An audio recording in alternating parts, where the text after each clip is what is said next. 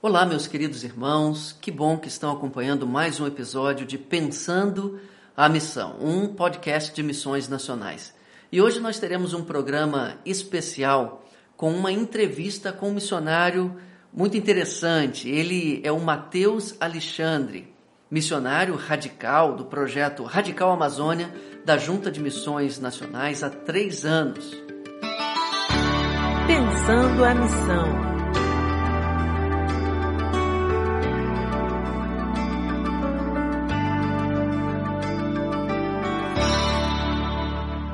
Mateus, fala um pouquinho sobre a sua trajetória, a sua caminhada, como você chegou a ser um missionário de missões nacionais. Olá, meus queridos ouvintes, é uma alegria estar com vocês hoje. E eu me converti aos meus nove anos e dos meus dez ao 14, eu sempre via uma missionária da Amazônia falando sobre os desafios da Amazônia. E eu tinha esse desejo, eu orava pedindo para Deus me dar a oportunidade de um dia estar na Amazônia. E aos meus 19 anos, eu conheci o projeto Radical Amazônia. E aí foi quando eu entrei é, na Junta de Missões Nacionais e passei a trabalhar com os povos ribeirinhos no interior da Amazônia. Que bom, você tem 22 anos hoje, não é? Isso, 22 anos. Maravilha, isso é muito especial. Nós queremos muito no poder da juventude para a missão. E aí me diga, Mateus, o que você faz na Amazônia? Qual é a sua função lá? Olha, eu trabalho como missionário, então eu moro na comunidade ribeirinha junto com, com aquele povo e no nosso dia a dia a gente apresenta Jesus para eles através do relacionamento discipulador. Muito interessante. Você falou sobre comunidades ribeirinhas. Você consegue pintar um retrato do que é uma comunidade ribeirinha? Porque temos muitos ouvintes que não fazem nem ideia de que contexto é esse. Comunidade ribeirinha. O que é uma comunidade ribeirinha? É muito interessante, primeiro, a gente pensar que o povo ribeirinho não é o mesmo que o povo indígena. Apesar deles morarem tudo no mesmo contexto, nas margens do rio, mas o povo ribeirinho, ele é um povo que mora em casas de palafitas, em casas diferentes, e ele é um povo que tem um pouco de traço indígena, mas com mais é, traços do pessoal da própria cidade. Ok. E qual é o dia a dia deles? O que eles fazem? De onde eles obtêm o alimento para o dia a dia? Em que eles trabalham? O povo ribeirinho, ele é muito diferente da gente da cidade, porque ele não tem uma rotina fixa. Então, um dia ele pode estar indo para a roça, fazer farinha, colher ali os seus frutos, e outro dia ele pode estar indo pescar. Isso vai depender muito da condição do tempo. Então, para quem não conhece, a Amazônia é gigantesca, com rios imensos e há populações que vivem às margens desses rios da Amazônia, em casas de palafita e vivem basicamente da agricultura, da pesca e são muito pobres, não é isso? Isso mesmo. Eles têm acesso à educação, acesso a, ao atendimento médico, como funciona isso lá? Olha, a educação é bem precária por conta que geralmente a comunidade até tem uma escola, mas não tem um professor que vai ali toda semana dar aula. Então muitos precisam viajar duas, três horas para chegar até outra escola mais próxima. E isso faz com que eles acabem desistindo. E a mesma coisa acontece com a questão da saúde. Não tem é, hospital, não tem posto de saúde nas comunidades. Então o povo ribeirinho acaba sendo um, um povo um pouco esquecido nessas áreas. E assistência religiosa? Tem igrejas nessas comunidades? Olha, tem comunidades que existem denominações, mas não são denominações relevantes. Existem hoje na Amazônia 37 mil comunidades ribeirinhas e dessas 37 mil, 10 não tem presença nenhuma do Evangelho. E as outras 27 que tem é, não é um trabalho relevante. Uhum. E qual é o tamanho médio dessas comunidades? Qual, qual é a população dessas comunidades? Isso varia muito, porque existem comunidades que têm até 120 pessoas, 300 pessoas, e tem comunidades que cresceram muito e acabam tendo mais de mil pessoas morando nessa localidade. Que desafio missionário e missiológico importante que temos aqui no Brasil. Algumas parcerias já têm sido feitas com é, agências missionárias do exterior, inclusive, para alcançar esse povo ribeirinho na Amazônia. Mateus, vamos voltar um pouco. Você falou sobre evangelização discipuladora. Como acontece a evangelização discipuladora dentro desse contexto? Então, quando chegamos na comunidade, começamos a observar é, a rotina daquele povo, o que, que eles costumam fazer. Então, com meio como forma de alcançar eles, a gente começa a entrar nessa rotina. Se eles vão pescar, nós vamos pescar juntos. Se eles vão para casa de farinha, nós vamos. Se eles vão fazer é, trabalhar na roça, nós estamos com eles é, compartilhando do Evangelho. Muito interessante. E quando vocês começam então a abordar assuntos espirituais, falar de Jesus, como isso acontece? Olha, vai depender muito de cada pessoa e de cada situação. Porque algo interessante é que no treinamento do Radical, nós aprendemos 25 narrativas da Bíblia, é, para não precisar sair com a Bíblia na comunidade nesses momentos de relacionamento. Então, geralmente estamos pescando e ele começa a contar ali que um dia pegou um peixe grande, e nesse momento a gente fala que temos uma história, que é a da pesca maravilhosa. Então, vai dependendo muito da conversa, muito da abertura que a pessoa está nos dando. Entendi, muito interessante. Uma evangelização baseada nas narrativas bíblicas, especialmente de Jesus, eu imagino.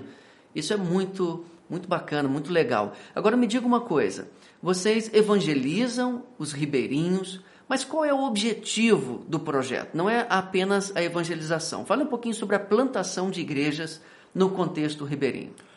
É, o nosso objetivo maior de estar ali na comunidade é evangelizar os ribeirinhos, mas não somente isso, é preparar aquele povo para eles serem os líderes daquela comunidade, para eles serem os pastores daquelas comunidades e para que eles mesmos alcancem outras comunidades próximas, pois um dia nós vamos ter que deixar aquela comunidade, mas eles vão continuar ali e eles vão continuar evangelizando o próprio povo. Você disse que está há três anos nesse projeto. Você está há três anos na mesma comunidade ou você já esteve em outras? Eu estou há dois anos e nove meses, porque três meses é de treinamento, preparando para poder ir na comunidade. E nesse tempo, quais os avanços que você já tem tido? A gente chegou em uma comunidade na qual havia sete pessoas apenas que já eram cristãs e começamos a discipular essas pessoas, a implantar essa visão de discípulo fazer discípulo, e hoje já temos 30 pessoas congregando junto conosco. E junto com essas 30 pessoas alcançamos outras três comunidades. Então agora estamos plantando igrejas em quatro comunidades. Que lindo! E quantas pessoas tinha ou tem nessa comunidade que você alcançou, essa primeira comunidade? Tem cerca de 220 pessoas. E uma igreja com 30 pessoas. E uma igreja com 30 pessoas. 10%, mais do que 10% da comunidade já alcançada em uma igreja e se engajando para alcançar outras comunidades. É isso. E você trabalha em dupla, não é isso? Quem é a sua dupla? A minha dupla é o Fabiano Luiz. Que bom, ele é de onde? Ele é do Rio de Janeiro. Que bacana. Então você e o Fabiano estão plantando uma igreja, vocês começaram com aqueles que já eram cristãos que tinham sido alcançados como? Eles tinham sido alcançados através da vida de uma pessoa que fez uma visita na comunidade, fez ali um culto e compartilhou de Jesus com eles, mas não continuou para dar sequência nesse trabalho. Ok. Imagino que trabalhar em quatro comunidades hoje seja muito para duas pessoas apenas.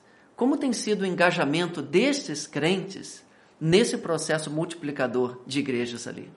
Então, nós treinamos eles para que o trabalho no qual nós chamamos de principal, que é o que já tem 30 pessoas congregando, eles tomem conta. Então, eles dirigem os cultos, eles pregam, eles dão aulas na IBD. E nesse tempo que vai sobrando, a gente vai com outro grupo de irmão que, que tem caminhado mais perto de nós para ir nessas outras comunidades, é, evangelizar e fazer ali os trabalhos missionários. Quantos líderes você considera que você tem nessa igreja ali, com potencial de pastorear a igreja quando você sair? Olha, hoje temos sete pessoas que, que são líderes naquele lugar, mas nós discipulamos um jovem e enviamos ele para o projeto Radical. Ele já é radical há dois anos e está cursando o Seminário do Sul. E nós acreditamos que ele, após terminar o curso, vai voltar e vai estar à frente daquele lugar, pois é o que eu falei lá atrás, o próprio líder da terra, o líder autóctone, que vai tomar conta daquele trabalho. Que fantástico! Então, vocês identificaram um jovem ali com um chamado para ser um pastor. Ele foi enviado para um treinamento com o objetivo de voltar e pastorear as igrejas ribeirinhas. É isso, não é? Isso é muito, muito legal. E qual o treinamento que vocês deram a ele antes dele ir para o seminário? A gente trabalhou com ele é, igreja multiplicadora, né? A visão de multiplicação. Então fomos ensinando isso para ele, até que chegou um momento que a gente viu que ele precisava aprender mais, que ele precisava viver isso na prática. É, ele já vivia um pouco na prática com a gente, mas ele precisava estar ali em outra comunidade, conhecendo outra realidade, trabalhando em dupla, assim como nós e foi quando decidimos então enviar ele para o projeto para ele ter a oportunidade de cursar o seminário.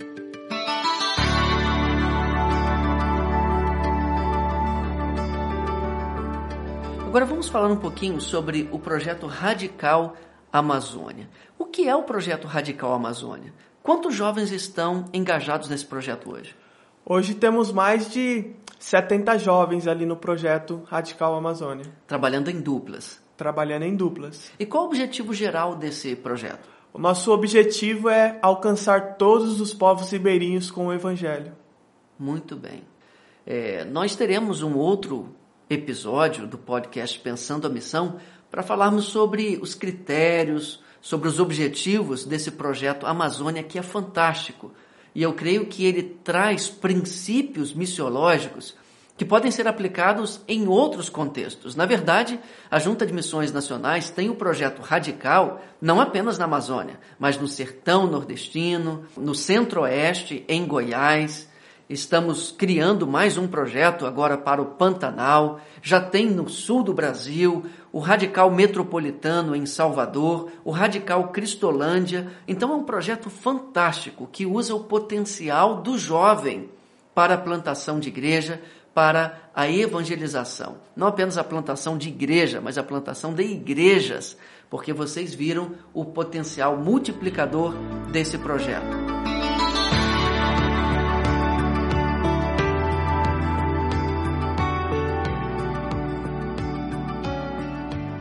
Mateus, fale um pouquinho agora a seguinte questão.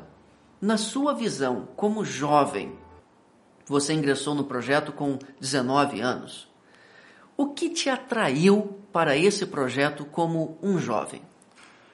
Olha, saber que existem 37 mil comunidades ribeirinhas e que 10 mil delas as pessoas nunca ouviram falar nenhuma vez de Jesus é, comoveu o meu coração de levar uma vida realizando apenas os meus sonhos, querendo realizar apenas os meus objetivos e sabendo que essas pessoas estão morrendo sem Cristo e eu não tenho feito nada. E que palavra você daria a alguém agora que está nos escutando e ouviu essa entrevista toda e que está pensando em contribuir, em cooperar com esse projeto radical Amazônia? De que forma essa pessoa pode colaborar e fazer parte desse projeto? Então, você pode nos ajudar orando todos os dias pelas, pelas nossas vidas, pelos missionários da Amazônia, porque temos um grande desafio naquelas comunidades ribeirinhas que é plantar a igreja em lugares bem distantes. E nós da Amazônia nós temos um sonho que é ganhar a Amazônia para Cristo, evangelizar aquelas 10 mil comunidades, alcançar aquelas 37 mil comunidades com o Evangelho verdadeiro. Então você que está me ouvindo, você pode nos ajudar orando, você pode nos ajudar também contribuindo e você pode nos ajudar indo na Amazônia, fazer parte de tudo que Deus tem feito ali naquele lugar. Muito bem. Então você pode acessar o site, o site missõesnacionais.org.br e ali você vai ver as oportunidades de contribuir financeiramente também com esse projeto. Para finalizarmos, Mateus, você falou que trabalha em quatro comunidades. A que distância estão essas comunidades? Aqui que temos o trabalho principal e que moramos fica a cerca de duas horas e meia da cidade. Aí a part... De ônibus, de carro, de avião? De barco. Só, lá só entra barco, então é duas horas e meia viajando de barco até essa comunidade. E as outras? E a partir dessa comunidade, que, que a gente sai da cidade viaja duas horas e meia, a mais próxima fica a 10 minutos, a outra fica a 35 minutos e a última comunidade na qual trabalhamos fica cerca de uma hora e meia de viagem. Dentro de um barco, imagino que ele deve ser muito confortável. Como é que é esse barco? Olha, a gente utiliza os botes, né, que é menor que o barco e tem um motor um pouquinho mais lento que o barco. Cabe cerca de cinco pessoas e hoje a Junta de Missões Nacionais é, tem nos dado um, um, um bote no qual ele tem uma tolda, então nós não pegamos sol. Mas aquele povo ribeirinho que não tem isso, eles viajam às vezes três, quatro horas é, no próprio sol por não ter todo esse cuidado. Imagino que você fez algum treinamento, né, para manusear esse bote, vocês mesmos que pilotam? Sim, sim, nós mesmos pilotamos e durante os três meses de treinamento do projeto Radical, a gente é inserido na cultura e até mesmo como é, pilotar um bote, como é, fazer uma mecânica rápida se caso acontecer algum problema. E me diga, que rio é esse que você navega para ir nessas, nessas comunidades? É um rio estreito, é um rio largo, profundo? Que rio é esse? Então, é o começo dele é bem largo. Você olha para um lado e não vê a outra margem. Mas aí a gente entra nos igarapés, que seria um rio menor, que, que você já consegue ver as margens. E dentro desses igarapés, a gente vai chegando até outras comunidades. Hoje estamos no rio Manacapuru, que, que está ali junto ao rio Solimões. Muito bem. Mateus, muito obrigado por essa entrevista. Não sei se você quer falar mais alguma coisa que você acha que tenha esquecido, mas essa entrevista com certeza vai ser veiculada é, a muitas pessoas no Brasil e talvez fora do Brasil e chegar a muitos corações. Queria só agradecer e dizer para vocês que está nos ouvindo, 2 Timóteo 2,4 diz assim: Nenhum soldado em serviço se embaraça com os negócios dessa vida, a fim de agradar aquele que o alistou para a guerra. Nós fomos alistados para uma guerra. Quando confessamos Cristo como Salvador de nossas vidas, nós entramos em uma guerra que não é para tirar vida, mas sim dar vida para essas pessoas, apresentando o Evangelho. Então não se prenda aos embaraços dessa vida. Faça mais. Você pode sim evangelizar pessoas, você pode ser um missionário aonde você está, desde que você realmente compartilhe o Evangelho com o seu próximo. E se você se sentir chamado também para evangelizar fora de onde está, a Junta de Missões Nacionais está disposta a acolher você, a treinar você e a enviar você com o apoio das igrejas batistas do Brasil. Deus abençoe a todos, um forte abraço, até o próximo episódio de Pensando a Missão.